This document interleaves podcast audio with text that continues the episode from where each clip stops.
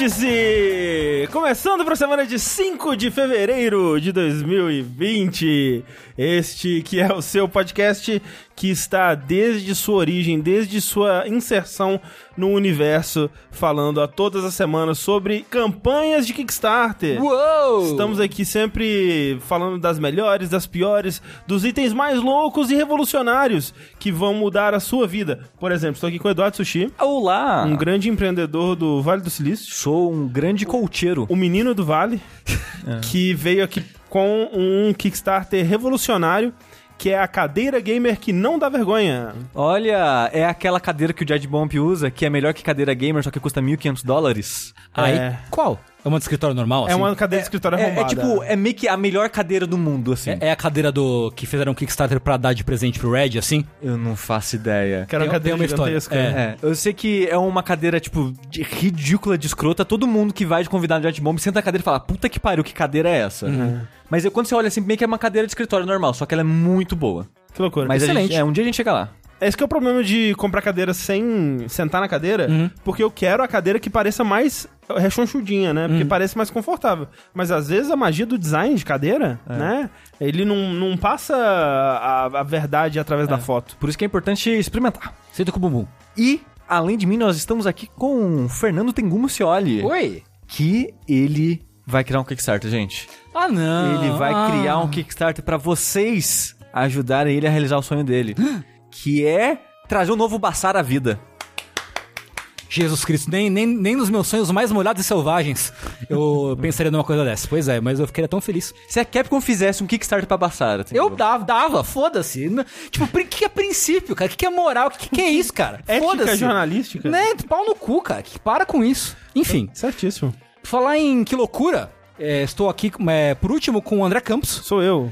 que vendo as mazelas do mundo, olhando pro planeta e vendo. Olhei.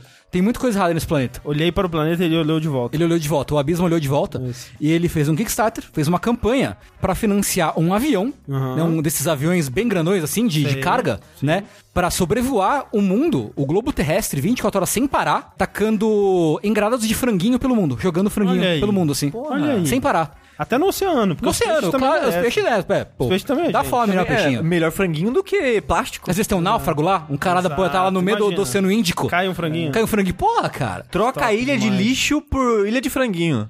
Isso. Eu acho que, ó, esse é um Kickstarter digno. Eu acho É. que vocês deveriam contribuir no meu Kickstarter.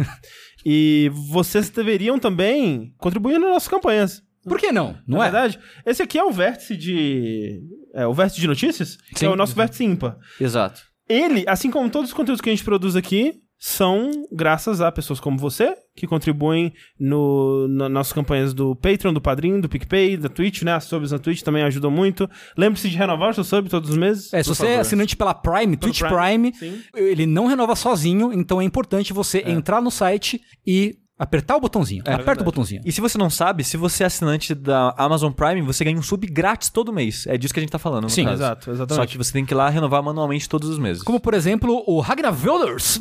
Ragnar Valders. Hagen vai- E o Vi- Vilas Boas. Vilas Boas, tá vendo? Vilas Boas, cara consciente. Isso. Deu sub por quatro meses com o Twitch Prime. Muito obrigado. Muito obrigado. Vilas Boas, o Ragnar Valders e o Ivi Pala. Então a gente agradece todo mundo que, que faz sua parte, contribuindo aí com valores a partir de um, um real por mês. A gente fica muito feliz com todo tipo de ajuda. Uhum. Como, por exemplo, pessoas como o Eiji Tazaka A Carla Lipka. A Rafaela Brum.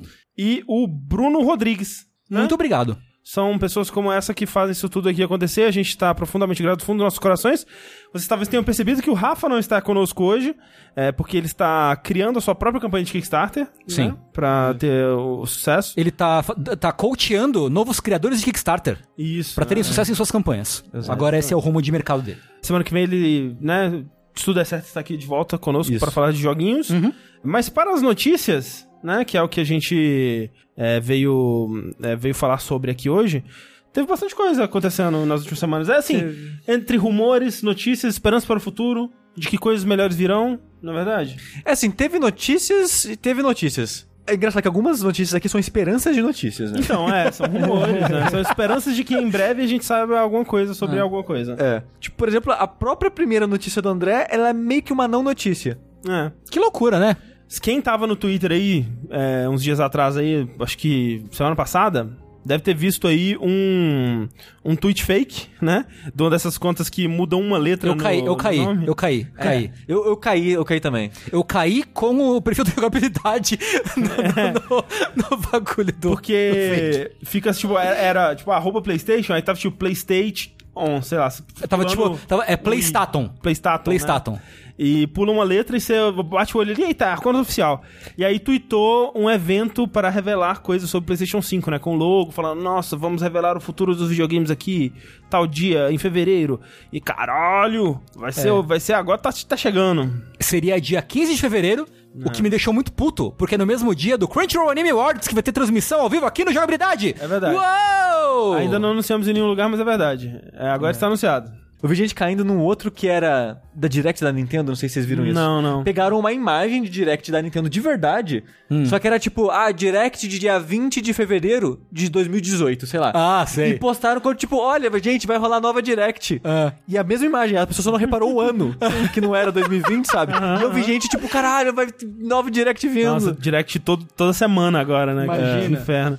Mas é, era fake, infelizmente, porque eu tô bem ansioso pra, enfim, ver, né, a porra do, do console. Me mostra uma data, me dá um preço. Uhum. É, qualquer coisa já, já me deixaria é, mais satisfeito aí. Mas, por enquanto, não. E o que aconteceu, na verdade, foi que a Sony, ela lançou um, um hot site, é, onde você pode se cadastrar pra receber as novidades. Você põe seu e-mail lá pra, tipo, uma mailing list. E eles colocaram uma mensagem que é a seguinte... É, começamos a compartilhar algumas das incríveis possibilidades que você pode esperar do PlayStation 5, mas ainda não estamos prontos para revelar a próxima geração do PlayStation. Inscreva-se abaixo para blá blá, ser o primeiro a receber as informações, etc. Eu gostaria que fosse logo, porque a gente já viu o Xbox, queria ver o PlayStationzinho, né? O Xbox tá aí vazando foto dele que alguém pegou e tirou foto e não podia. Já, já a- aquela foto que tiraram da, da bunda dele já desmentiram, né? Então que não, teve- não ia ser aquilo. Teve uma que desmentiram Sei, e aí teve teve, outra. outra. que foi é, pra valer agora. Tipo, Sei. é- que é assim, não é o produto final, né? Tá, tá escrito protótipo lá Uhum. e tal. Só que parece ser o final. É, o Might Gas falou vazando, né? Entre aspas, porque realmente é, existe uma grande possibilidade que seja um, né, um vazamento é, Programado, oficial. é. Ou oficial programado. Mas é, eu, eu acho que eu tô pronto. Eu tô pronto para um novo console aí. Eu tô extremamente pronto, ainda mais depois daquele stream ridículo da CS. Maravilhoso. Aquilo foi pior que não ter nada. É verdade. Foi. absolutamente ridículo. É. Então eu tô super pronto pra ver qual- qualquer coisa. Qualquer. Quer dizer, não qualquer coisa, porque o logo é qualquer coisa, então eu quero mais que qualquer coisa pra É. próxima, pra É, próxima evento, sei lá o quê. Eu quero dinheiro pra comprar um. Também, né? Isso é, isso é bom. Isso É é, bom. É, eu gostaria. Mas é, esses são. a- a- essa é a não notícia sobre o PlayStation 5 que nós temos É. hoje. E uma outra não notícia que a gente tem também é sobre o anúncio de Resident Evil 8. Meu Deus do céu. Porque surgiu um vídeo. É que a internet é um lugar louco, né? Porque tem muita gente na internet. Sim. Muita gente. E isso permite que pessoas que você nunca ouviu falar na vida, com a foto de anime e um nome estranho, Uhum. cheguem na internet falando: Olha, eu tenho informações aqui de um contato e tal, que tal coisa vai acontecer. Uhum. Aí você olha pra aquela pessoa que você nunca ouviu falar. Você não tem, tipo, pessoas que você acredita, né? Que você confia, né? Que possa também confirmar que a pessoa tá dizendo. Então você fica. Será que essa pessoa estranha com o avatar de anime tá falando a verdade? É, o Às que- vezes tá. É, o que dá credibilidade a essas pessoas são acertos anteriores, naquela porta É. de apontar tipo, ok, nesse meu primeiro acerto ninguém acreditou, mas olha, agora eu posso apontar pra algo que eu falei meses atrás que tava correto É. e agora vocês têm que acreditar em mim. Eu achei que você falou que. eu achei que você ia dizer que a credibilidade vem da foto de anime no perfil.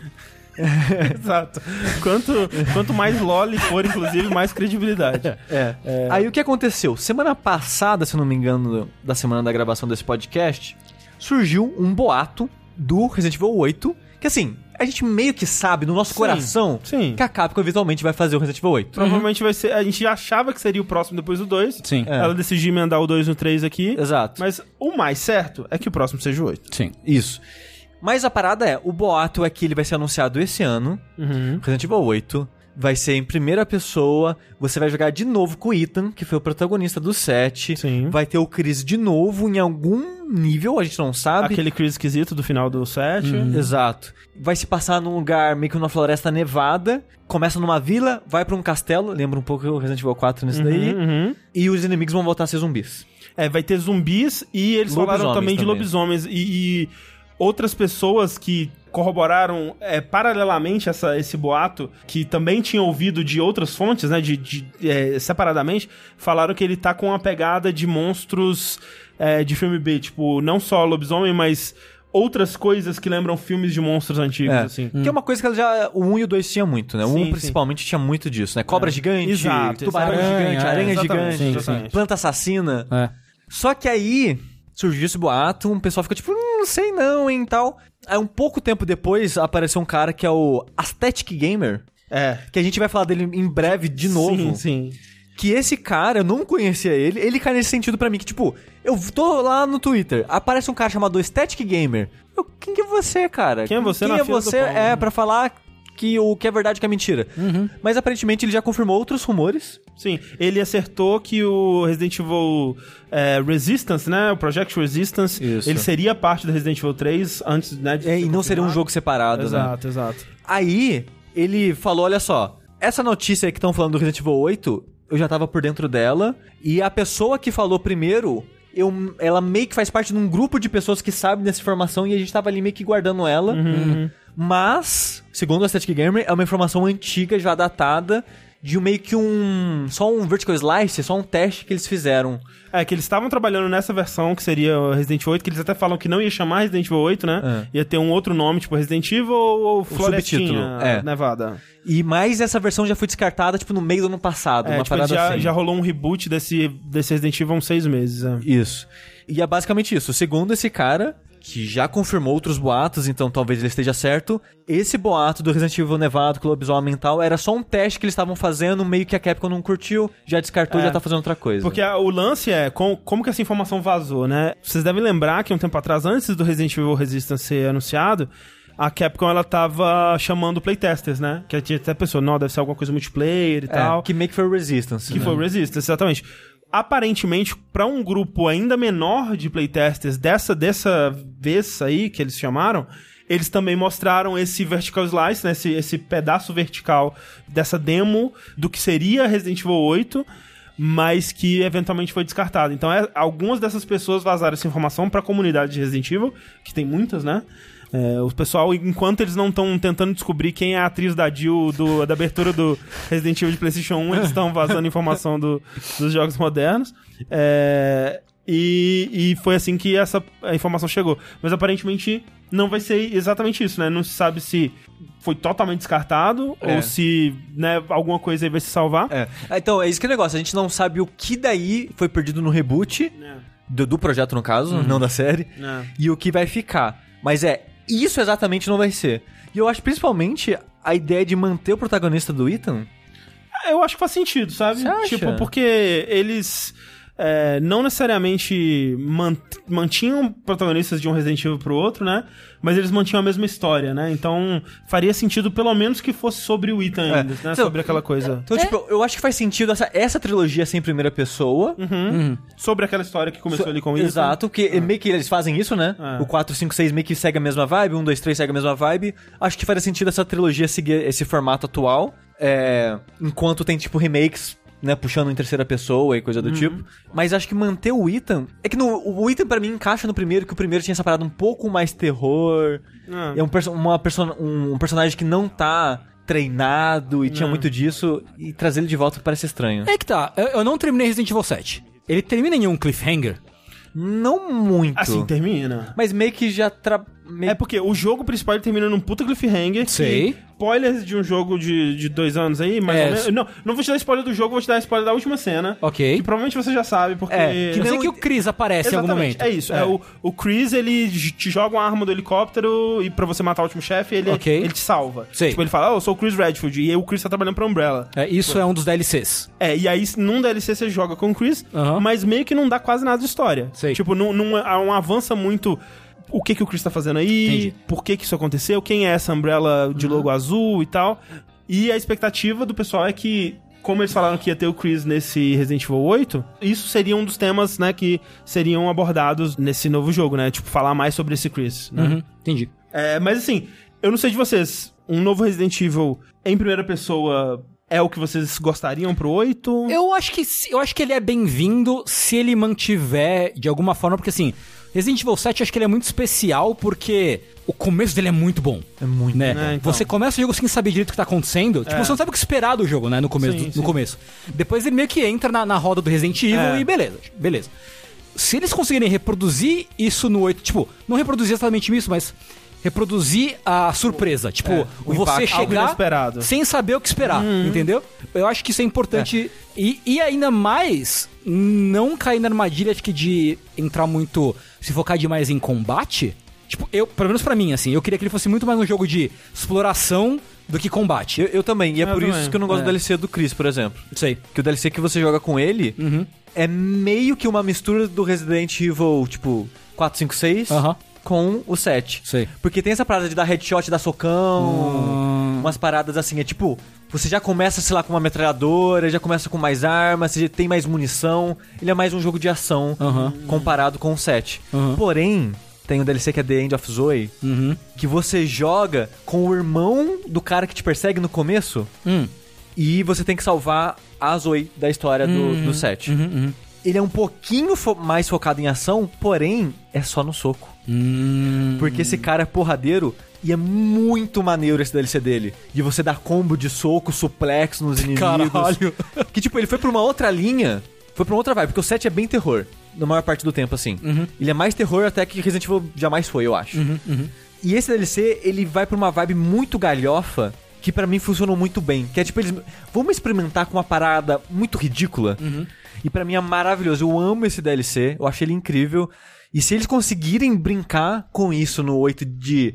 Do terror e do ridículo, assim, dessa maneira, eu acho que vai ficar maravilhoso pra mim. Tipo, cara, uma parte, por exemplo, do site que eu gosto muito é quando ele te prende na festa de aniversário. Uhum, uhum, Essa é. parte é muito da hora. E que é bem tipo Jogos Mortais, né? É, então, pois é. Que, é, que é, é uma pegada muito diferente do Resident Evil, mas que todas essas coisas novas que eles trouxeram, né, de uma vibe mais, tipo, Massacre da Serra Elétrica, É, Jogos Evil Mortais, Dead. Evil Dead, Cara, tudo isso pra nossa, mim foi mano. muito bem-vindo, Foi, assim. foi bem Sim, legal foi. mesmo. É... E, e sobre a pergunta do André, eu gostaria que fosse primeira pessoa assim. É, eu também. é, sim. Eu fico feliz com esses remakes trazerem, né, aquela pegada né, mais clássica, entre aspas. E eles experimentaram com coisas mais novas e novas pra série no- nos, Meio nos tem um- novos. um pouquinho de cada coisa. É. E eu tava gostando do, do que vazou, né? Tipo, outra, uma coisa que o Sushi não falou é que um dos inimigos, que né, sempre tem que ter um inimigo mais permanente que vai te perseguir, Ah, sim. eles falaram que era uma mulher meio que de fumaça. Lembra também, é, como a gente tava falando de Resident Evil 4, aqueles demos antigos do Resident Evil é, 4 no castelo, né? Quando Que, tinha uma... que era no estilo antigo, né? Do, do 1 até o 3. É, né? que tinha uma pegada de fantasma, assim. Aham, aham. E na verdade era uma coisa de alucinógeno, né? Uhum. Então, assim, faria sentido uma arma química de alucinação e tal, assim. Então é. Ah, legal. Eu acho legal. Ah, eu legal. acho legal. É, mas enfim, vamos ver o que vem por aí. E aí, já puxando mais rumores, né? E outro rumor é, trazido a nós aí pelo tal do. Eu ia falar Authentic Games, mas não é Authentic Games, é o. Aesthetic. Aesthetic Games. É, Aesthetic Gamer, né? Alguns, algumas semanas atrás, alguns meses atrás, a gente falou de um rumor de um novo Silent Hill, né? Que estaria aí trazendo a reconciliação de Kojima com Konami, né? Ah, É, sei. Uma, uma possibilidade muito plausível aí, né? Claro, no- nos corações de todos nós. É, mas isso, né, não surgiu nenhum outro fato que venha a confirmar. Mas rumores de que um novo Silent Hill esteja em produção estão cada vez mais prováveis, né? Assim. E agora o rumor já evoluiu pra dois jogos. É, então, esse Aesthetic Gamer no Twitter ele falou que. Ó, vou ler aqui. Em outras notícias, acho que posso falar sobre isso. Existem dois novos Silent Hill sendo produzidos. Dois anos atrás, a Konami entrou em contato com desenvolvedores com ideias para novos jogos da série. É, um é um soft reboot da franquia, o outro é um jogo episódico na pegada Telltale Until Dawn. Há uma alta chance de que um ou ambos sejam revelados ainda este ano. É, o que me deixa com medo é que a Konami não tá, né, realmente botando é, muito dinheiro nos jogos dela. Vide contra a Core, né, que tá nessa pegada, que ela pegou uma franquia dela, deu pra algum desenvolvedor e saiu aquela bosta, né? É uma, é uma bola, eu não, nem encostei nesse jogo. É, eu não joguei, mas Sei. tudo que eu vi, ouvi falar sobre ele é que é terrível, que assim. ótimo. É, é deplorável. E isso me deixa preocupado, sabe? Porque eles vão dar na mão de um, de um estúdio que. O estúdio que pagar mais barato, que cobrar É. menos, né? Aham. Pra fazer a parada. E vai sair aquela coisa bonita. É, eu não acho, eu não tenho nenhuma confiança que a Konami vai apostar em qualidade pra esses novos jogos, assim. E que ela, ela vai saber dar na mão de alguém que realmente sabe o que tá fazendo. A esperança que existe aí é que o Masahiro Ito, que é, foi artista do Silent Hill 1 e o diretor de arte Silent Hill 2 e 3, atualmente ele trabalha como freelancer, mas ele ainda tem bons laços com a Konami, porque recentemente, por exemplo, ele trabalhou no Metal Gear Survive como artista. Ele tweetou falando assim: Estou trabalhando no novo título como um membro core, né? Um membro central, um membro importante na equipe do, do título. Espero que não seja cancelado. tipo, ele não disse que é com a Konami, ele não disse nada, mas as pessoas começaram a juntar as coisas assim, eita. Né, um título, tipo, espero que não seja cancelado. Talvez será que tá fazendo uma referência ao último Silent Hill que foi cancelado, né? É, talvez, né? Nunca se sabe. Eu acho que seria inteligente colocar o cara que foi responsável pela direção de arte do 2 e do 3. Acho que seria muito inteligente. A Konami é inteligente assim? Não confio muito. Não sei. É. O negócio é, eu não boto tanta fé que tem Silent Hill em desenvolvimento, principalmente dois. E mesmo que seja verdade, eu tenho zero expectativa. Porque depois do 4 eu meio que não gosto mais do- dos jogos. Então. E eu tenho menos fé ainda na Konami hoje em dia. É, eu gosto do. né, que vai ter um soft reboot, que o, o Silent Hill 1 já foi rebootado uma vez Que é o Shattered Memories. no Shattered Memories, que eu gosto do jogo. Gosto, né?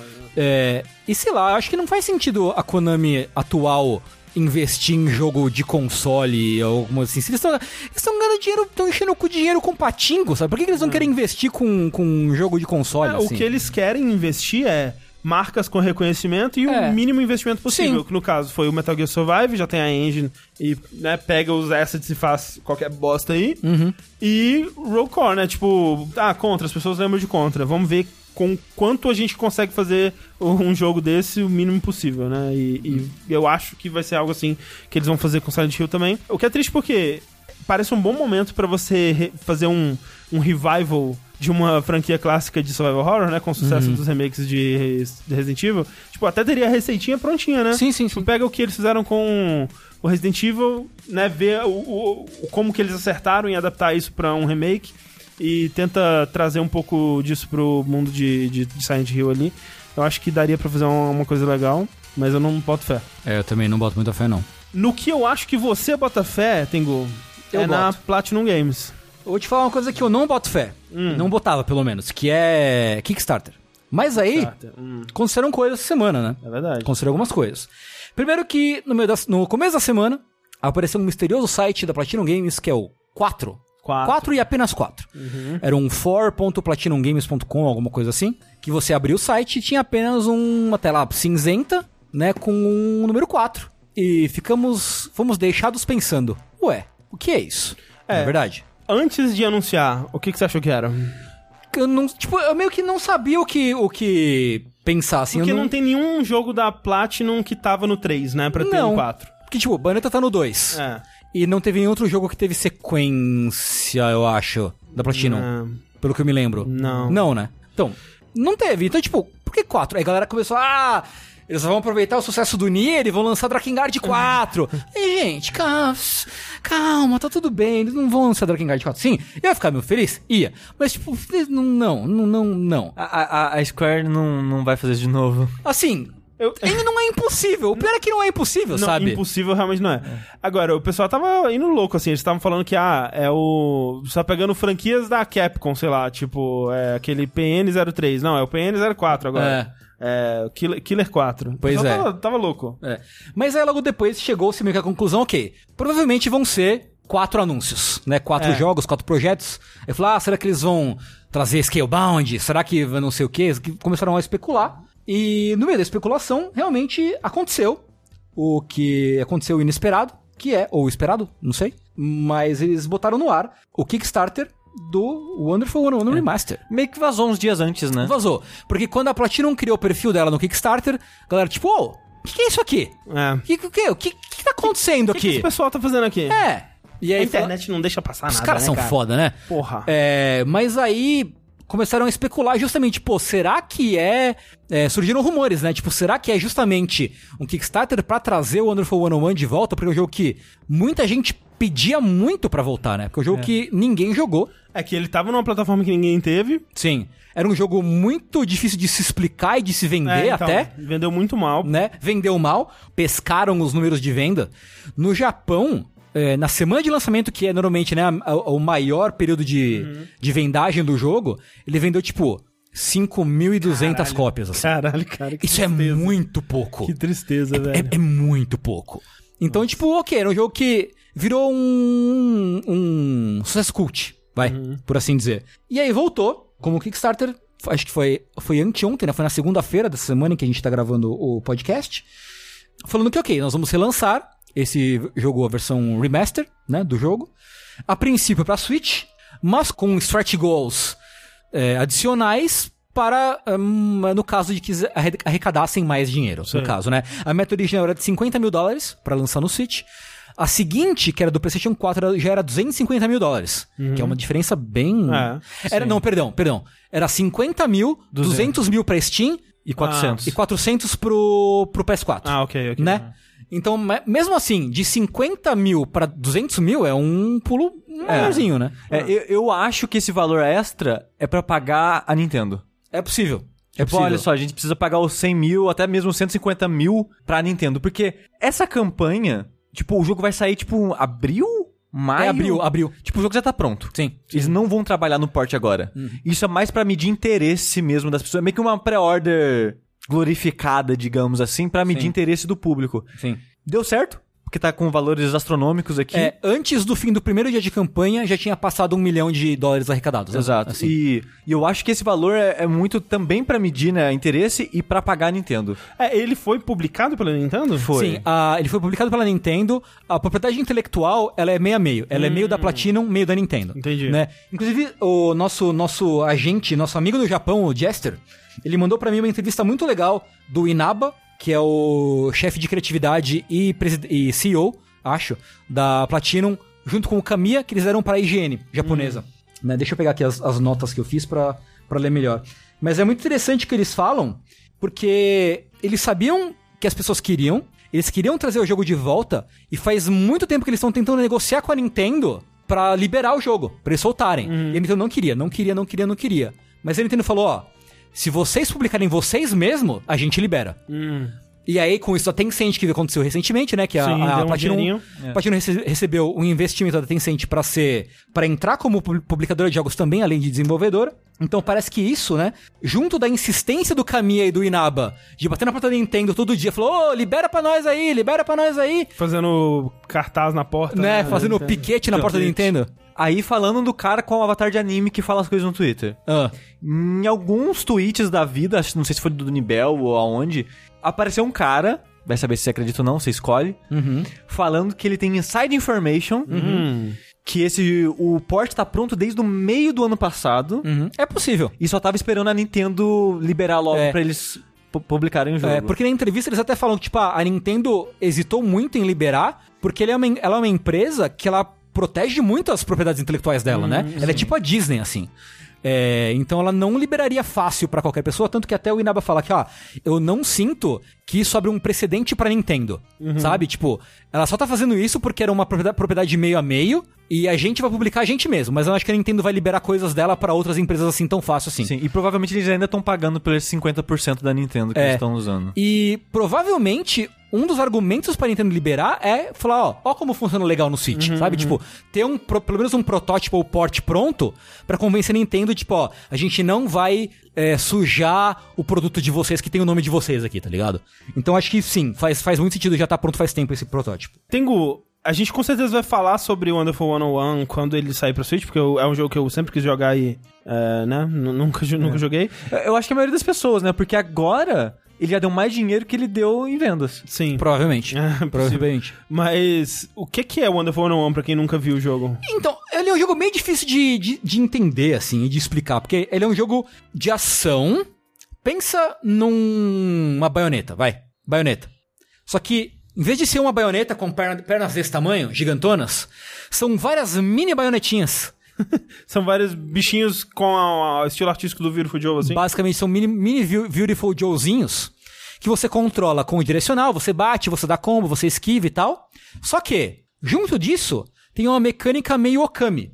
Porque no Wii U, por- pelo menos, você tinha a tela de toque do gamepad. Você tinha que pegar a sua caneta ou usar o direcional direito para desenhar formas, né, linhas ou curvas ou cobrinhas ou triângulos, sei lá, na tela.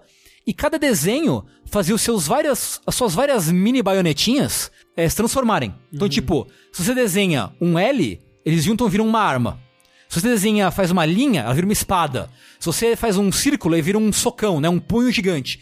E com isso você ia eh, fazendo os combos e tendo ataques com efeitos diferentes. É uma coisa meio baioneta com Pikmin, assim? Meio, meio que isso. Ah? Bayonetta Pikmin com Okami, assim. Ok, ok.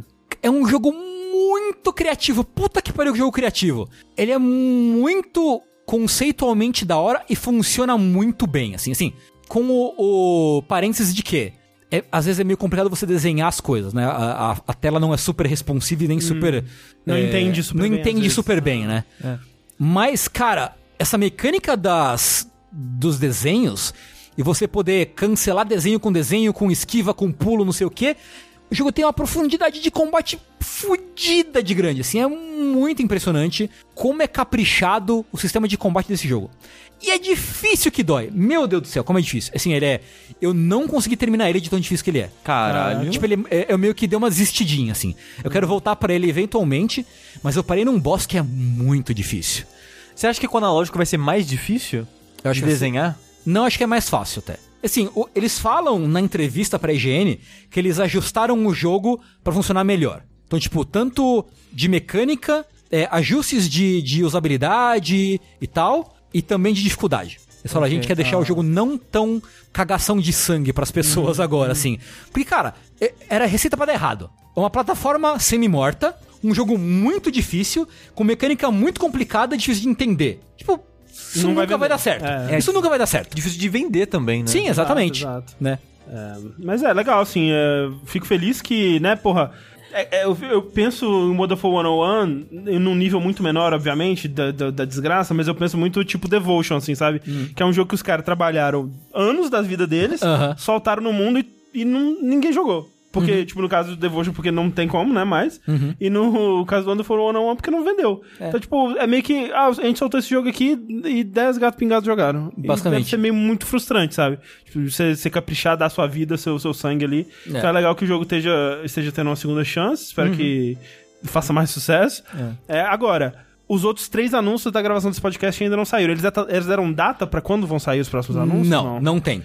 Uma coisa que eu queria falar pras pessoas, já que a gente tá falando dos possíveis outros três projetos, é muita gente falando, não, eu tenho fé que eles vão fazer remake do Nier, tenho fé que eles vão fazer Drakengard. Gente, é da Square. É, então, se for, for- forem anunciar alguma coisa de Nier, é a Square que vai anunciar, É, né? E essas paradas da, do Platinum 4 dá a entender que vão ser jogos publicados pela própria Platinum, É, que é sim. a vida que o estúdio quer seguir agora é isso, de se autopublicar. Por isso que eles aceitaram o investimento da Tencent. Sim. Inclusive, eles deixam claro nessa entrevista ainda que, assim, o dinheiro da Tencent não tem nada a ver com o projeto do Wonderful 101 Remastered, assim. É, Por isso do Kickstarter. Isso, eles não estão usando nada do dinheiro da Tencent pra isso, fora assim, ah, o dinheiro possibilitou que eles virarem uma publisher, ok. Sim, sim. Nesse, nesse sentido, sim. Mas não vai ter investimento dessa grana pra lançar o Wonderful 101, né? Sei, então, é, é outra coisa. São coisas separadas. Sim. E eles falam também, né, tem o, o cara perguntar, ah, mas e outros jogos, né? Porque, por exemplo, Bayonetta. Uhum, Será que vocês vão querer mexer com Bayonetta agora, né? Que vocês querem, podem publicar vocês mesmos? Também rolou um fake de Bayonetta 2 na, como segundo anúncio, assim, Aham. pra, pras outras plataformas. O Sim. pessoal não, não, não se aguenta. É, mas eles dizem que não, porque a Bayonetta ele é meio da SEGA, meio da Nintendo. E, tipo, eles não são, eles não têm nada da propriedade Hum. sim. intelectual. Então, tipo, em teoria eles não vão mexer, não vão assim fazer o que fizeram com Wonderful 101, não vão puxar ah, a publicação de Bayonetta pra eles, Uhum. provavelmente. Né? É. Mas eles dizem que vai ser meio que um ponto crucial da vida como publisher da Platinum é o lançamento do Wonderful 101. e assim, Ah, legal. e pelo que tudo indica, é um começo bom, assim. É. Magic Calvin me perguntou ali, será que tem chance de ter uma nova IP? Eu acho que é possível. acho que é bem possível. É, eu acho que a maior chance é isso. É, Sim. Porque assim, será que. O, o que? Metal Gear Rise? Acho que também não, né? Um, Não. um Konami. remaster, né? É, É. Se alguém fosse anunciar, seria Konami, É, provavelmente. falaram ali de Ai, qual que foi o negócio? Cadê? Ah, de novo o Vanquish. Vanquish é da SEGA. É da SEGA. É, e, e acabou de lançar um remaster, né? Pelo menos o remaster não ia. É, ainda não, É, mas ainda vai. não, é, vai, em breve. É, É. Lembrando que a Platinum atualmente já tá trabalhando num jogo, numa 9P, que é o Babylon's Fall. Sim. Que é pra Square, na É, verdade. exato, é. É. É licenciado. É, tipo, a Square contratou eles pra fazer um jogo, basicamente. Isso, isso. É, mas já tá anunciado, né? Esse provavelmente não, não vai ser o que eles vão. Não vai Não, ser. é. É, Scalebound, né? Haha, Scalebound. ah, né? É, o- a IP é da Microsoft, inteiramente da Microsoft, então é difícil, assim, eles. É, é difícil de acontecer alguma coisa. E, é, e eles falaram em termos de. Poxa, a gente adoraria e tal, mas é, é É. algo que nem tá na, na- no plano da realidade. sim, assim. sim. É, então não vai ser Scalebound. Curioso, velho. Eu tô curioso porque eu realmente não consigo pensar. Eu não acho que devam ser três novas IPs, Uhum. mas ao mesmo tempo eu não consigo pensar, se não for três novas IPs, o que mais pode ser, né? Pois é, né? Então, a minha ideia é que, tipo, a Platinum não é um estúdio tão grande, eu acho, pra trabalhar, tipo, tipo, caralho, um monte de nova, assim, blá. Aham. Fora as coisas que eles estão fazendo para outros estúdios. Então, talvez seja, tipo, uma ou duas IPs nova e um relançamento, remaster, alguma coisa assim. Mas é o meu chute, acha? assim. O que, que, que, que poderia Cara, eu não acho que um remaster de Nier é impossível, por exemplo. ser? De qual? Remaster do Nier original. Do Nier? Deles fa fazerem um remaster do Nier original. Tipo, ah, daqui que a gente faz pra vocês, tá ligado? Porque eles têm uma relação boa com a Square. O Yokotaro tem uma relação boa com a, tanto com a Square quanto com a Platinum. Então não acho que é tão difícil assim. Mas você acha que nesse, nesse Platinum 4? Talvez. É. Então, eu não duvido que isso aconteça, mas eu acho que não no Platinum 4. É, eu acho que não. Eu acho Eu, que. eu, eu acho mais fácil eles trazerem outros projetos antigos do estúdio. É, Mad World, por exemplo, né? Exato. Mencionaram aqui no chat. Mad World. De repente, Mad World. De repente, Sim. né, hoje. O Anarchy Reigns. Não sei se faz tanto sentido. Mas acho que o Mad World faz bastante sentido eles relançarem agora. God Hand não é deles, God Hand é da... É Clover. Clover, que era da Capcom. É, é da, a, a IP é da Capcom. É uma das únicas IPs, eu acho, da Capcom, que a Capcom não faz absolutamente nada com É, ela. Mas daí, nada. Daí tá. God Hand eu acho mais provável. Porque God Hand seria um- uma franquia que eles comprariam da Capcom por dois- duas balas de hortelã e um botão de camiseta, É sabe? verdade. Porque, cara, até Azura's Wrath tem conteúdo, tipo, ah, tem uma skin pro Kage no Street Fighter V que é do Azura. Ah, Ok. É, é, ok, não tá morta a franquia. God Hand não tem nada. É, morreu total. Zero É coisa. que vendeu três unidades Isso é época, né? deve ter Também. menos que Wonderful 101. também, também. É, agora, desses que a gente falou, eu acho que o mais provável é God Hand, por incrível que De pareça. repente. É, vamos ver. Quem sabe quando você tiver ouvindo esse podcast você já saiba o quais são, mas né. Falando de futuros promissores, é, a, a Rockstar Games acaba de perder o seu. é, né? Daquele jeito. É porque assim, o que aconteceu? Com, numa chamada para investidores essa semana, a Rockstar Games anunciou que Dan Houser, o cofundador do estúdio, com seu irmão Sam Houser, está deixando a Rockstar depois de toda uma vida, né, trabalhando lá. Pra quem não sabe, os dois, eles sempre foram produtores dos jogos, eles sempre são creditados como produtores executivos ou produtores, mas o Sam Houser, que é o que vai continuar, que é o presidente, né, do o CEO, sei lá que porra, do estúdio, ele sempre foi mais essa parte administrativa e de produtor mesmo, né, muitas vezes produtor executivo, enquanto que o Dan Houser, que é o quem vai sair, ele é o cara criativo, né? Ele é o cara que escreve os jogos e que é, muitas vezes ajuda na parte de, de, de game design também, né? Então, é, ele, todos os jogos da Rockstar, basicamente foi ele que escreveu, né? Desde GTA até Red Dead 2. E é engraçado, porque se essa notícia tivesse saído em 2013, eu ia falar: vai tarde, seu merda, não sabe escrever, só sabe escrever coisa cínica sobre é, os Estados Unidos, olha como os Estados Unidos é merda, e assim, né? Não tá errado. Mas é. Ele só sabe escrever isso, né? Basicamente. Queimei a língua com Red Dead 2. Mas não- ele não escreveu sozinho. Não escreveu sozinho.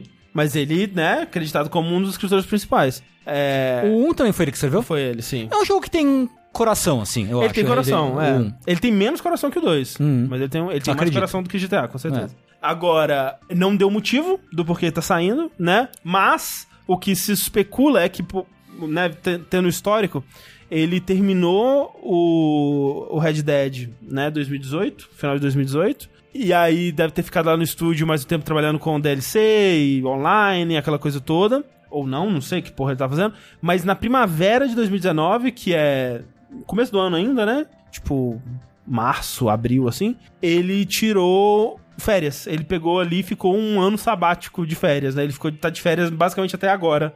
E é claro que, assim, outras pessoas no estúdio se fuderam muito mais que ele, porque a maioria não tem como tirar um ano de férias e ele é o dono da porra do estúdio, então ele tá ficando milionário com as vendas dos jogos, né? Enquanto os empregados estão só ganhando os salários deles. Mas ele também tava naquela parada das 100 horas por semana, né? De, de, de trabalho.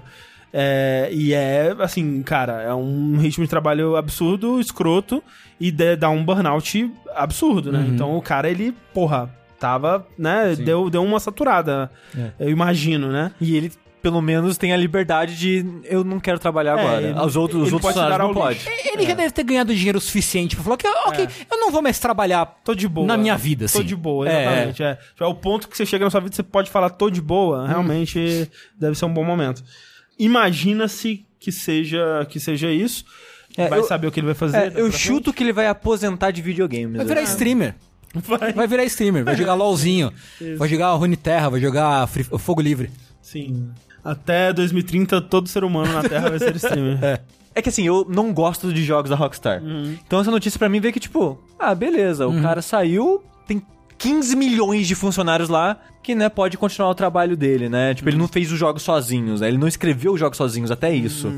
Então eu acho que o estúdio vai continuar fazendo um jogo de sucesso, vai continuar fazendo um jogo que as pessoas que gostam dos jogos No fundo, eu acho também, fazer. sabe? Tipo, quando o Leslie Benzies, né, que saiu na época do... Depois do GTA V, todo mundo falou, "Ih, fudeu, acabou o Rockstar, porque esse era o cara que fazia os projetos dar certo, ele que, né, tava tudo caos lá, ele que ia lá e amarrava as coisas, fazia o, o jogo sair. E aí ele saiu, tipo, o Red Dead saiu, pra mim o melhor jogo que a Rockstar já fez, né? Não sei até que ponto isso é responsabilidade do Dan Houser. Como eu disse, tipo, pra um jogo que tem 15 mil pessoas trabalhando nele, ele tem uma uma identidade, uma visão autoral muito específica. Ele não parece, né? Red Dead 2 não parece é, em sua mensagem, em sua história, em no, no que ele quer dizer, né? No quão coeso ele é. Ele não parece que foi feito por tanta gente assim. Mas realmente não dá pra saber É. o quanto disso é responsabilidade dele. E de novo, eu falo isso porque eu sou uma pessoa que já não gosta dos jogos do estúdio. Sim, sim. Se fosse a From Software, por exemplo, e o Miyazaki sai, aí eu ia falar. você fica bolado, Aí ia sim. ficar, porra, eu sei que é só uma pessoa só, mas porra, né, gente? Olha Dark Souls 2, o que aconteceu quando ele não estava lá, né? Então, ouça a minha opinião aí com os grãozinhos de sal que ela merece. É, mas é, mas é isso, assim.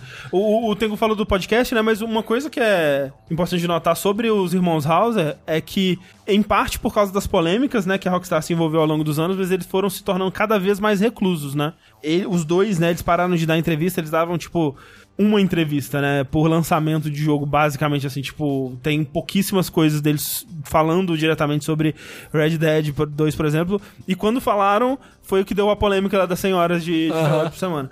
Então, costumavam ficar longe dos holofotes, assim, não sei se isso muda alguma coisa agora que ele saiu da, da Rockstar, né, vamos ver o que ele vai fazer, ou se, né, vamos sequer ouvir o nome dele é, ser dito é, no futuro. Mas olha só, eu quero recomendar de novo o pior filme que eu já vi de, sobre indústria de videogames, que é o The Game Changer, eu acho, que é um filme da BBC que conta a história da Rockstar com Daniel Radcliffe, o próprio Harry Potter interpretando o Sam Hauser. Yikes. É o irmão desse cara, no caso que saiu, é um filme horrível. Eu, Eu, nem- eu nem sabia que esse filme existia. mas vale, vale assistir pelo quão ridículo é deles é, falando da Rockstar, tipo assim: O quê? Você quer fazer um jogo para adultos? Oh! Uau, que contraventor ele! Como ele é legal, né? Uau, eles são rockstars mesmos dos videogames, né? Olha como eles são legais. Uau! Esse é o filme. É, eu queria fazer um adendo rápido, tangência na notícia, falar em deve que se acha Rockstar. Isso é uma notícia hoje. Que o Cliff Blesinski fez um post no Instagram Ah. falando que os jogos dele não vendem, que o Lawbreakers não vendeu porque o jogo é muito político. Que ele tem opiniões políticas muito Não, fortes. que ele era muito woke. É, é muito woke. woke, é. Ah, cara, vai se fuder, cara. É isso que eu penso quando eu penso no Cliff Blazinski. Esse cara é woke demais.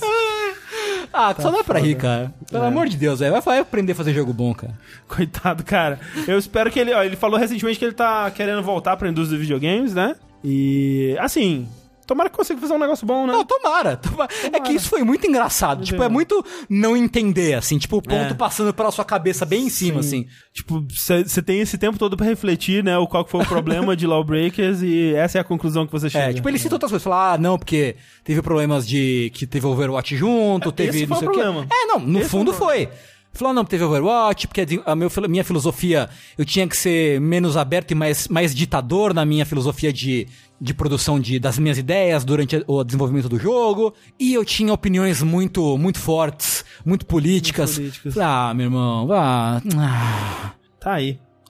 Beijo, Cliff B. Ouvinte do, do, do Vets. Falando sobre futuro, Futuro. Uou! um estúdio aí que tá pensando no futuro é a Respawn, Uhum. que tá aí, né, trabalhando no próxima temporada do Apex Legends, aquele jogo lá que estourou a boca do balão ano passado. Hip Titanfall. Pois é. E eles anunciaram, né, o próximo personagem que a temporada vai trazer, o próximo novo personagem. Qual é essa temporada? O número dela? É a quarta. É. E o personagem novo se chama Forge. Uou. Aí eles soltaram um trailerzinho do personagem, meio que uma entrevista com ele. Só que acontece uma pequena surpresa Hum, durante o vídeo sei. Que assassinam um personagem. Sei. Então ele morreu. Carai. Eles anunciaram, fizeram uma live, né? Tipo, ah, quarta temporada, tamo aqui, vamos anunciar uns negócios, anunciar uma arma, anunciar umas mudanças e tal. E o novo personagem, aí era um tipo um cara de lutador de MMA, que a pegada dele é que ele vai chegar perto e dar porrada nos inimigos e tal. É isso aí, galera, novo personagem, show. Aí sai essa animação, de uma animação de um minuto dele dando entrevista, e no final da animação ele morre. e aí aparece um, tipo, um ninja robô, né? É. Que, que mata ele. Só que esse ninja robô já é um personagem. Assim, o que dá a entender é que, na verdade, o novo personagem é o ninja robô. E não esse cara. Esse cara foi só uma brincadeirinha que, tipo, uou, ninja robô assassino e tal. Sei. O que eu acho até uma ideia muito legal. achei muito legal, achei muito legal. É bom porque, tipo, isso muito pega. A, segue a escola Team Fortress 2 de abordagem de personagem, que tem aqueles curtas que são incríveis das classes e se- sempre tem uma paradinha desse, nesse estilo, sabe? Eu gosto que tem um. Esse espírito não tenha morrido. Sim. E aí ficou essa. Durante um tempo, né? Porque assim. O, o- a entrevista acaba com. Você não vê se o cara morreu, né? Você vê ele sendo atacado pelas costas, o sangue dele esguichando na entrevistadora. E ficou aquela coisa: será que ele morreu? Será que é isso mesmo? Qual que é a piada aqui e tal? No- durante um tempo no site. Ficou a lista dos, dos. Como é que chama? Legends, né? Que são os personagens. Ficou a, a foto dele cinza, assim, falando é, hip, Ford e tal. Aham. E aí, depois de um tempo, é, porque a, a temporada começou, do dia dessa gravação começou ontem, né? Aí agora realmente eles já lançaram o trailer do, do Revenant, né? Que é o novo personagem. robô, é. Que é um personagem que as pessoas já meio que descobriram a existência Isso. dele. É, eu não lembro exatamente como. É através de data mining. É, como sempre. Malditos hackers. Então, quando morreu, já falaram, é o Revenant, então, que Ah. matou ele e ele vai ser o novo personagem mesmo. Pode só, crer. Só que agora já anunciaram, né? Tipo, antes de anunciar oficialmente, o pessoal já tava especulando que seria o caso. Uhum. Que eu acho uma boa maneira de anunciar um novo personagem e ainda talvez dá pra trazer esse cara de volta. Com certeza. A vida de alguma forma. Uhum, uhum. É que, tipo, não, agora ele vai voltar mesmo e vai se vingar. Aí os dois personagens já tem uma historinha, Uhum. não sei o que lá. Não duvido que façam isso pra frente.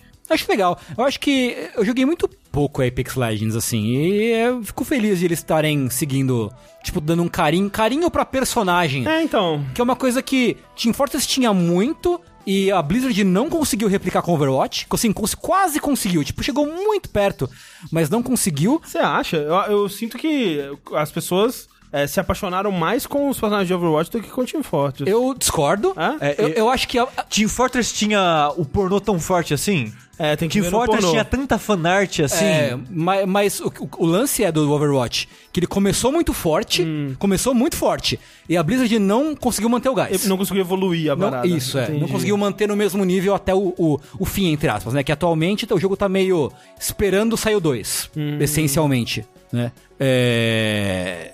Eu acho que, tipo... Eu acho que eles conseguiram, mas pra mim, cara... ah, Team Fortress 2, os bonecos de Team Fortress 2 têm um carisma que os, os bonecos do Overwatch nem sonham em chegar perto em ter, assim, sinceramente. Mas enfim, é, eu acho que eu acho legal que tenha jogos desse estilo que dê carinho pra personagem. Eu acho que o Apex, não sei se eles fazem isso bem, se eles já faziam isso bem ou não. Faz melhor que os concorrentes, eu É, acho. ok. É porque, assim, quando ele lançou, ele tinha é, um quesinho, né, de, de, de querer dar essa atenção pros personagens, mas não, ele não tinha tanto, né? Eu sinto que eles estão conseguindo fazer isso mais à medida que eles vão anunciando novos personagens e, e expandindo o universo. Mas eu acho que não é tão. não faz um trabalho tão bom quanto a Blizzard, não. Porque eu acho que hoje em dia, de jogos atuais, o Overwatch é o que faz mais isso, de fazer os personagens que as pessoas Sim. ficam lembrando e fazendo arte, e amando e pagando Ah, pau. fora, tipo, League of Legends. É, talvez seja a nossa bolha, né? É, talvez pois é. É, porque, realmente, assim, eu, eu não me lembro de nenhum jogo com, com a- uma paixão pelos personagens como Overwatch, assim. É. Foi- era uma coisa de louco, assim, até Pokémon, velho. É, Pokémon o pessoal fica louco, mas, velho, Overwatch, na época, hoje realmente menos, eles, Uhum. eu, eu concordo que eles não conseguiram manter, mas na época do auge de Overwatch era uma coisa louca, assim. É, eu acho que League of Legends, aqui, t- de- como a André falou, tá fora da nossa bolha. É. Mas eu ainda tenho contato com, com pessoas que jogam e acompanham bem a.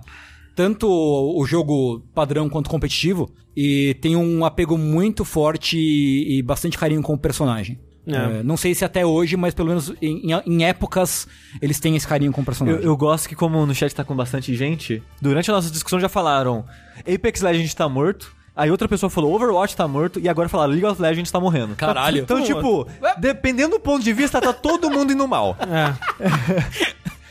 Mas eu acho que. Não, eles não fazem um trabalho tão bom quanto o Overwatch, mas eles estão tentando do Apex, sabe? Ah, que bom. Mas sobre as coisas estarem morrendo, pessoas estarem infelizes com o caminho dos seus joguinhos favoritos, as pessoas não estão nem um pouco felizes com o remake do Warcraft 3. Eu acho incrível como, sei lá, de alguns anos pra cá, a Blizzard não tá dando uma dentro. Ou dá até pena, né? É incrível, Às vezes cara. chega a dar pena. Não dá uma dentro, E bicho. quando eles mostraram os primeiros vídeos desse jogo, eu pensei, porra, que maneiro, né? Que legal. Eles vão é. fazer algo que é. os fãs vão, porra, curtir, vai ser maneiro, vai ser legal. E eu até fiquei tipo, putz, queria que rolasse um desse pro Diablo 2, né? Tal, Aham. Tinha até Não, boatos e que ia eles tavam- ter. E eles estavam fazendo do jeito certo, que era... A gente vai ter a versão Reforged, né? Que é essa versão com gráficos melhorados e, é, novos modelos de personagem. No começo eles estavam falando que eles iam até fazer uns retcon na história pra encaixar melhor com o WoW, mas eles voltaram atrás e tal. É, eles estavam mostrando novas cutscenes e tudo assim. E se você quisesse, você é, jogava o que você preferisse. Se você quer jogar o clássico com, com os gráficos é, normais, né? Você tem um botãozinho, você muda pro Reforged ou Classic, você joga o que você quiser, né? Eles não estão substituindo um jogo pelo outro. O, o- no online vai ter, tipo, crossplay, né? Entre os dois, assim. Tava ótimo. Show. É, parece, parece que eles estão fazendo do jeito certo. Mas aí lançou, né? É, o jogo lançou, eles mudaram como o online funcionava, o pessoal ficou puto, os servidores estão uma merda agora. Porque, tipo, antes os servidores, pra quem jogava a versão clássica, funcionava de boa. Agora que lançou a Remastered, é meio que o mesmo servidor pros dois modos, pros dois jogos. E tá ruim pros dois. Que É, ótimo. Então, porque, tipo, todo lançamento de novo jogo da Blizzard tem problema com online, basicamente, né? É, de praxe. Tipo, eu lembro do Diablo 3, foi horrível. O WoW agora, o Classic, né? Foi ruim. tipo, Overwatch foi ruim também. Overwatch. E agora tá rolando isso. E, tipo, se fosse só mais um lançamento, o pessoal já estaria até mais acostumado. Uhum. Né? Tipo, ah, ok, as primeiras semanas vão ser ruins, a gente tem que esperar pra, né, eventualmente vai melhorar aqui, vai ser, vai ficar bom eventualmente. O problema é isso que o Sushi falou, porque apesar deles não terem substituído um jogo pelo outro, eles substituíram o client, né? O, o- lugar, o, o aplicativo pelo qual você lança o seu jogo, digamos assim. O que, que eles fizeram? Eles pegaram o, o client do Warcraft 3 clássico e juntaram tudo numa coisa só. Então, hoje em dia, se você tem um Warcraft clássico comprado, seja em CD, seja no, na Battle.net, se você for baixar ele, ou se você for tentar jogar, você vai ter que baixar uma atualização de 26 GB. Mesmo que você não tenha o Warcraft Reforged. Jesus Cristo. Você vai ter que baixar uma atualização de 20 e tantos gigas pra baixar esse cliente novo, que até onde eu vi relatos, tá uma bosta, porque tá, tá com os problemas de lançamento do Reforged, então a comunidade que ainda jogava Warcraft 3, Tá clássico, puta, todo mundo tá puta puto. porque não consegue jogar por causa dessa porra. E aí, ainda por cima, eles, eu acho que eles já consertaram isso, mas quando lançou, eles tinham tirado a op- opção de, como é que chama? É custom campaigns, né? Porque tem os custom maps, que são onde você joga coisas tipo Dota, né? Quando lançou e tal. Mas tinha as custom campaigns também, que é campanhas inteiras com mods, né? Que o pessoal, né, porra, cena de mod de Warcraft é absurda, né? Sim. E, e tiraram.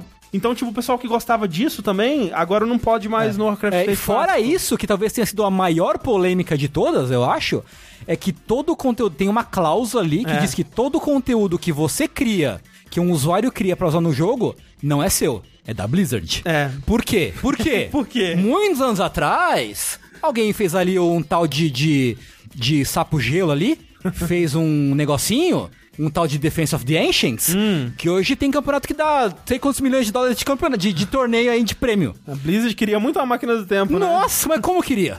E aí, é o seguinte, falou, ó, então agora não pode mais. Que se foda, agora é tudo nosso. E obviamente tá todo mundo muito puto. Ah, Tá todo mundo revoltado, porque É. realmente, é, não só o Defense, o Dota, né, mas o, a porra do, do Auto Battle também começou como mod Warcraft Sim. 3, né? É. Tem muita, muita coisa que começa aí e tem né, várias outras coisas. Tipo, eles erraram em todas as frontes que você puder imaginar, porque eles poderiam ter errado só nessa parte legal, eles poderiam ter errado só na parte do client, eles poderiam ter errado em bug de, do, do jogo, eles poderiam ter errado nos gráficos, eles poderiam ter errado nas promessas, eles erraram em tudo. tipo, o que eles prometeram de cutscene não tá do jeito que eles prometeram, né? As cutscenes que eles mostraram que mostravam uns, uns closes mais cinemáticos dos personagens e umas vozes mais bem gravadas, sei lá, mais bem atuadas, não é assim que tá no jogo. Os gráficos, muita gente tá comparando o do antigo com o novo, de longe, né? Porque de perto realmente os modelos, né, estão muito melhores, mas de longe o pessoal tá reclamando que tá mais feio, né? Tá tipo, tá, tá com cores mais, mais sem graça. Tá tal, lavado, assim. Mais lavado. É, performance, o jogo tá bugado, tá cheio de glitch, tá travando, né? E não tá rodando bem.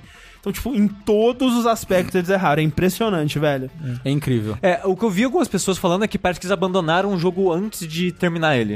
Eles faltava o polimento final, tá pronto, vamos lançar porque é o que tem pra hoje. É.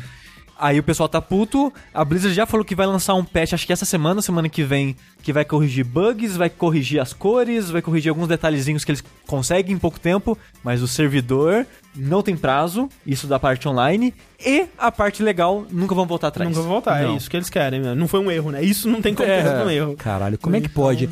É, é muito triste a situação atual da Blizzard, assim, cara. É. Porque, assim, Diablo 3 demorou pra ficar um jogo bom, né? Overwatch começou bom e, tipo, deixaram a bola cair muito nervosamente, assim, com o tempo. É, e agora tá o Warcraft 3, o Reforged tá essa coisa aí. E é triste, cara, porque assim, é super anti-consumidor, é super anti-comunidade, É. essa coisa que eles estão fazendo de querer tomar pra eles os, os mods, né? Uhum. É super escroto, mas você consegue entender de onde eles estão vindo, né? Porque, Uhum. assim, você consegue entender e não justificar, mas o lance é, o jeito que eles fizeram, que é, vamos colocar isso aqui, torcer pra ninguém descobrir. É, é, Tipo, é, eles não é, falaram sobre isso, as pessoas descobriram lendo a parada. É muito feio, sabe? Fica muito escroto. Tipo, por- eles, eles tinham. Gente, olha só, o que a gente vai fazer? Eu sei que é foda, mas porra, né? A gente tem que ganhar dinheiro, caralho. A gente vai ter que fazer isso aqui porque, né? né, O jogo é nosso, se vocês quiserem fazer um negócio, é nosso também. Mas não ter avisado, ter passado como um. "Ai, ninguém vai perceber, vai, vai ganhar muito dinheiro. É muita má fé, É assim, muito né, cara? escroto, velho. É muito escroto. É bem mesmo. escrotinho. Então, É, né? Estão dizendo que o WoW também tá, não tá bom, aí eu não tenho realmente como, como É. dizer se tá ou não tá. Mas é triste, cara. A Blizzard, porra. A Blizzard é a Blizzard, cara. É uma empresa É. de respeito que fazia jogos bons. Tipo, a Blizzard, quando ela lançava um jogo, você sabia que ia ser um jogo bom. É. Tipo, não, pode demorar. parava, né, É, olhar, assim. Pode demorar, mas, pô, vai ser uma puta experiência. é. Agora, cara. Tá, tá esquisito, velho. Tá esquisito. E é foda, né? Eu odeio ter que concordar com o gamer. Mas o gamer, nessa situação, eu Tem acho que razão. ele tem razão, é. Pois é. E é triste que eu tava ansioso por um remake do Diablo 2, quando eu vi as, os trailers, né, as imagens do Reforged, porque eu rejoguei Diablo 2 ano passado, né? Uhum. E, pô, Diablo 2 é muito, é muito legal, mas ele é um jogo que podia dar um polimentozinho assim, melhorar o gráfico, melhorar as coisinhas. Agora não, tá de boa. Se eu quiser jogar, acho que eu rejogo de novo. Né, né? Com mod que nem eu fiz. Sim. Aí é foda porque acho que foi 2018 que eles lançaram um patch pro Warcraft 3, que aí deixava o widescreen e melhorava, né, pra rodar melhor em, em, em máquinas modernas e tal. E, tipo, já tava bom, né? Não precisava do Reforged, né? Mas, né, quiseram fazer essa boa. Perguntaram ali se o quanto é culpa da Blizzard e o quanto é da Activision. Não dá pra saber, mas assim, o mais provável é que tenha bastante coisa da Activision aí, né? Que, Sim. né, eles que, é, né, as ordens descem, né? Sim. Então eles têm que acatar o que, o que quer que a dona Activision queira e o senhor Bob Kotick tem que pagar pelos seus resorts é, na praia. Porém, falar em empreitadas de sucesso, Tengu, Não é? Coisas que certamente darão muito dinheiro e ficarão aí, entrarão para os anais da história como grandes investimentos. Agora, nossa grande querida amiga, a Atari, né? Tá aí a, a avó Filme forte. A avó dos videogames, a vovozinha descolada, né? Tá lá. É, recentemente teve aí o, o Atari VCS, né? Que era o meio que lançamento, meio uma versão atualizada do, do, do Atari, do hardware É. do Atari, né? Foi adiado, né? Ainda, ainda vai lançar. É, vai sair esse ano, supostamente. Qual é o próximo passo lógico para uma empresa de videogames? A gente tem aqui uma campanha, confirmou o videogame, vamos lançar o videogame. O que que é uma empresa de games em seguida? Ah, uns, lançar jogos, Né, talvez. lançar acessórios da Atari, camiseta. Né, o, né, o bonezinho, bottom, bermuda. Eu não sei se as pessoas lembram, a gente até falou sobre isso no Vértice.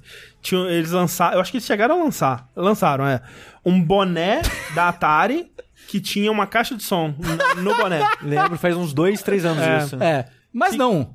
Eles vão além. Vão além. Eles anunciaram uma rede de hotéis. Se a Konami tem spa, Caralho, porque cara. academia, por que, que eu, eu não vou ter hotel? Ah, são o- o- é, serão oito, oito, oito hotéis. Hotéis de luxo que estão em desenvolvimento, são, são hotéis temáticos de Atari. Né? O primeiro será construído em Phoenix, no estado do Arizona, nos Estados Unidos. E os outros é, vão para cidades como Las Vegas, Denver, Chicago, Austin, Seattle, São Francisco e São José. Se Deus quiser, um em São Paulo em 2021. Porra, por favor, né? Vamos lá.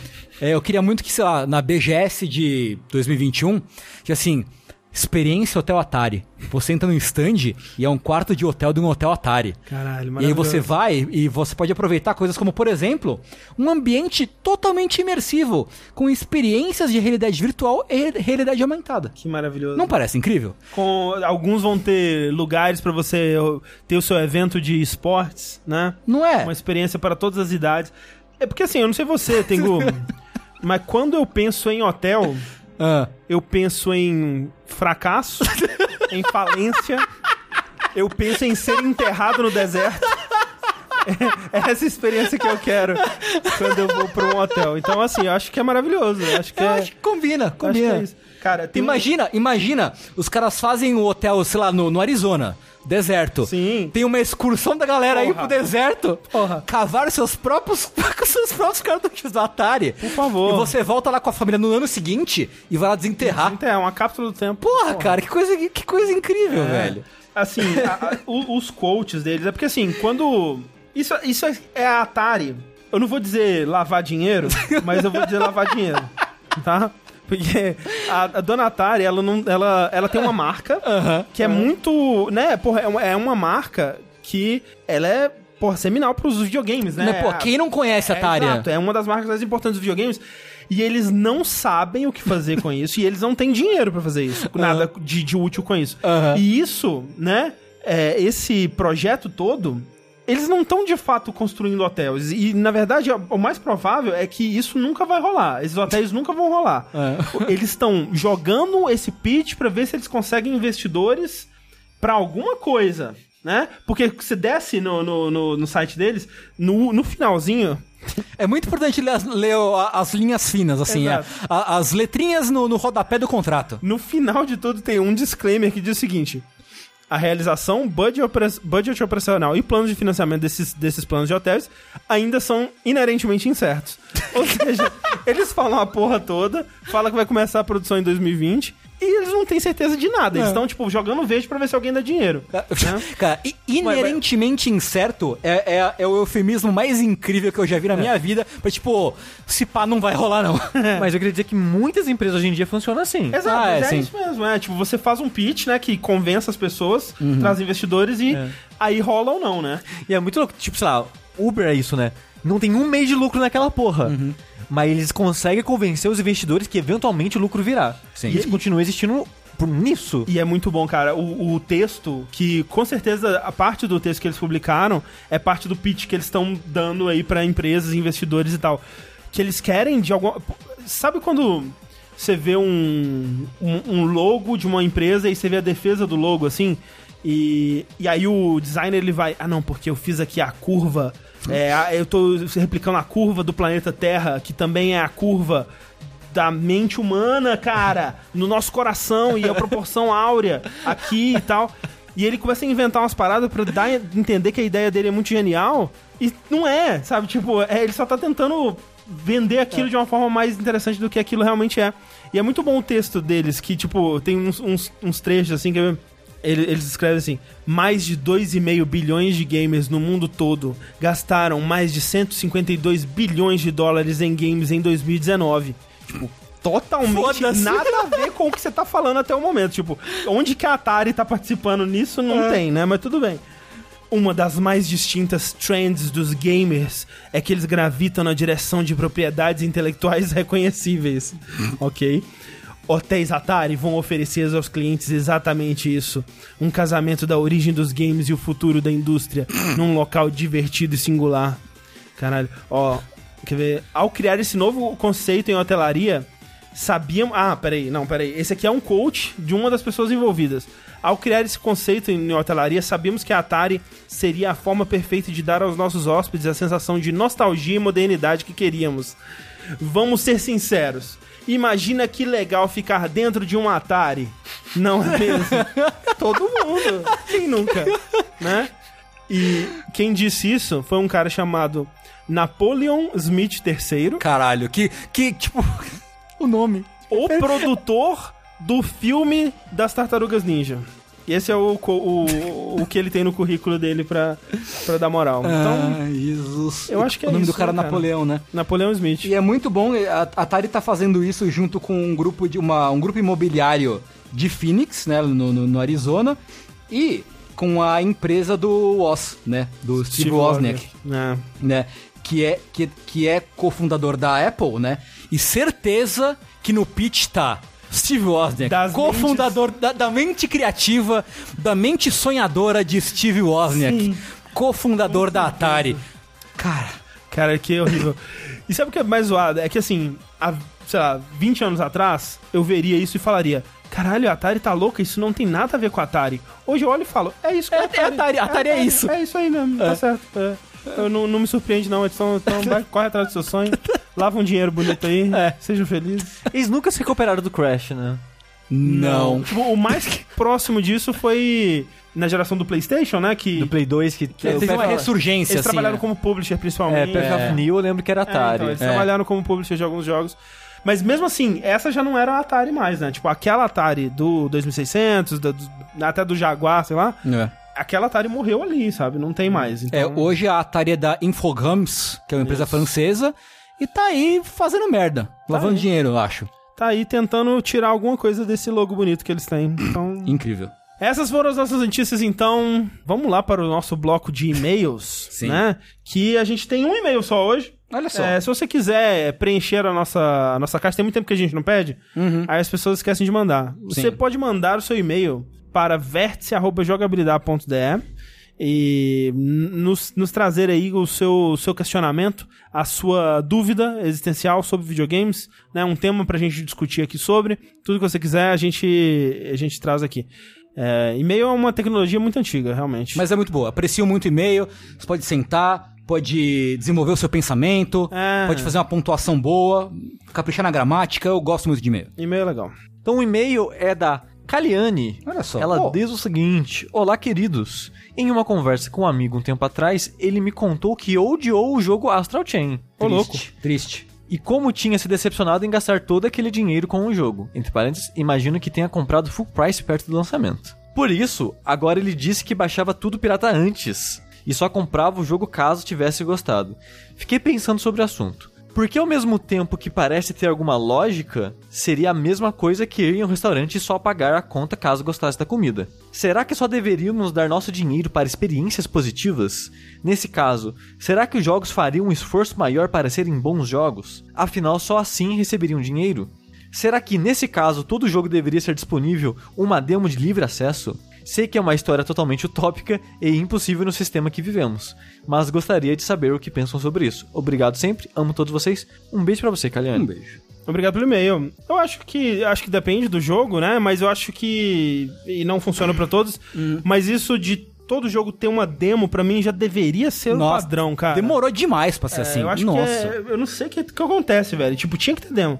Uma coisa que recente que tá mitigando isso em algumas plataformas é o refund, né? Uhum, que você pode comprar e dar o refund, né, com prazo e tal, assim. É, porque realmente, assim, às vezes você precisa né, experienciar o jogo pra ver é, se você vai gostar. E eu não julgo, não, cara. Quem Não. baixa o jogo pra testar e ver se gosta. Né?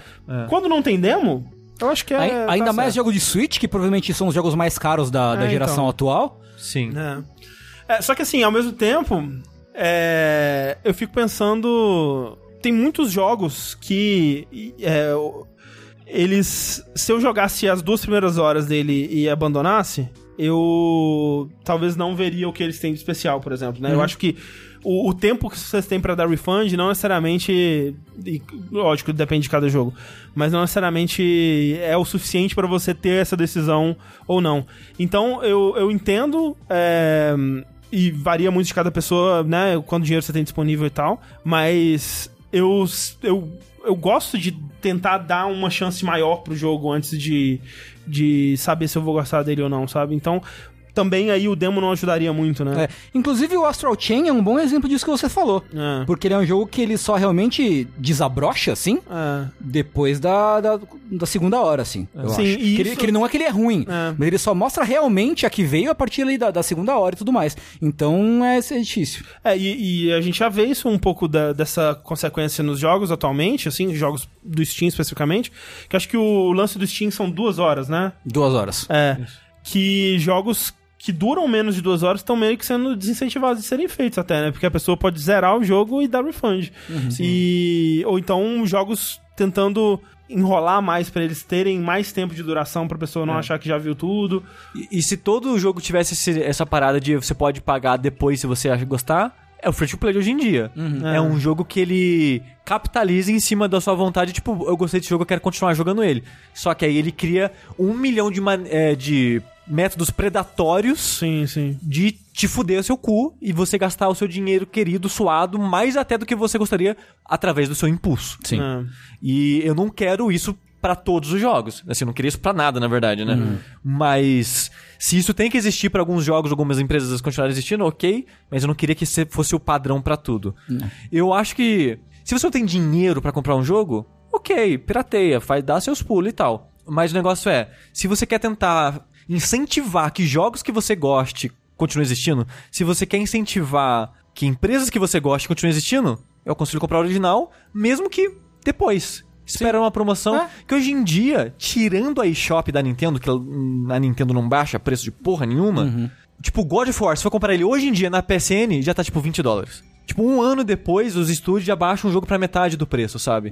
Então, tipo, compra um ano depois, sabe? É. Uma coisa também que poderia rolar é troca e venda de jogos digitais. Uhum. Que isso também mitigaria, porque o lance que eu diria pra, pra, pro amigo da Kaliane é: se ele tivesse comprado uma versão física, talvez esse problema teria sido é, menos grave, né? Porque ele poderia vender o jogo ou trocar com alguém e tal. E é foda porque a versão física geralmente é mais cara também, né? Sim. No caso do Switch. Né? Inclusive, se quiser vender pra mim barato, É. estamos aí. É, você pode revender também, É. qualquer coisa. Então, é isso que eu lance. Você- Ele poderia revender. Se tivesse como trocar jogos digitais, isso seria um. Seria ótimo. Seria ótimo, né? Porque aí, realmente, eu comprei o jogo e joguei o suficiente pra saber que eu não gosto, ou zerei e, né, não quero mais jogar, e aí você passa pra frente. Talvez existia um sistema dentro da própria loja que deprecia o preço do jogo pra você, sei lá, não sei, não sei, alguma coisa assim. Pra não ficar um mercado tão, tão livre também, né? Pra não, não deixar livre mão no mercado. É. E sobre Operar. por que ninguém faz demo? Porque na época do PS3, que foi a última geração forte com demos, saiu um estudo que provava que quando a pessoa jogava demo, ela não comprava o jogo. Hum, que curioso. Que por isso que as empresas pararam, porque é um custo, você tem Ah. que reservar um tempo de desenvolvimento pra fazer a demo. Muitas vezes a demo saía antes do lançamento do jogo e o jogo mudava depois da demo, então tem um custo de desenvolvimento ali. Também tem isso de desse- dessa pesquisa, desse estudo, né, que falava que as pessoas jogavam aquele 30, 40 minutos do demo e tô satisfeito, o jogo não era o que eu esperava, não vou comprar o jogo. Porque às vezes a pessoa comprava o jogo na esperança de gostar. É que nem demo de FIFA, né? Que geralmente tem, tipo, dois times, mas pra muita gente é o suficiente. Ela pega os, Sim. os dois times e só joga Joga aquilo. demo pra sempre. É. E hoje em dia você pode falar, ah, mas o demo do Resident Evil 7 deu certo, ah, o demo do Dragon Quest deu certo. Do Resident Evil 2 deu muito certo. Mas é porque hoje em dia quase não tem. Então quando tem chama atenção e, de- e são de jogos que eram muito aguardados. E, e jogos que eram muito bons. É. Porque realmente, tipo, é, é não é a demo que te deixa uma impressão negativa, né? Tipo, se você lança uma demo de. Fala um jogo ruim aí. Jogo do macaco. Não sei se é ruim o jogo do macaco. O jogo do macaco. O Mas é um jogo que em Ancestors. duas horas não se vende. Exato, se lança um demo daquele jogo, do, do Ancestors, ninguém ia comprar. Tipo, que jogo bizarro, sabe? Realmente é um jogo que, pra você gostar dele, você tem que investir um tempo ali.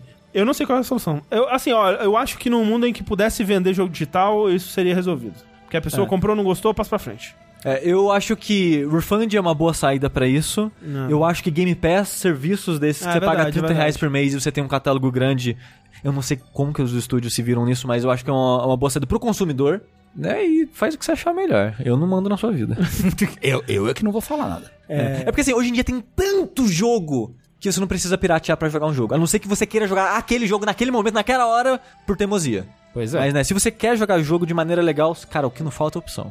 E enquanto consideramos as nossas opções, esse foi mais um Vértice. É, muito obrigado a todo mundo que acompanhou aqui. Muito obrigado a todo mundo que mandou e-mail. Manda seus e-mails, né? Manda lá pro vértice.jogabilidade.de. E semana que vem a gente volta com um podcast de joguinhos. Até lá, eu sou o André Campos Eu sou o Eduardo Sushi. Eu sou o Fernando Mucioli. e até mais.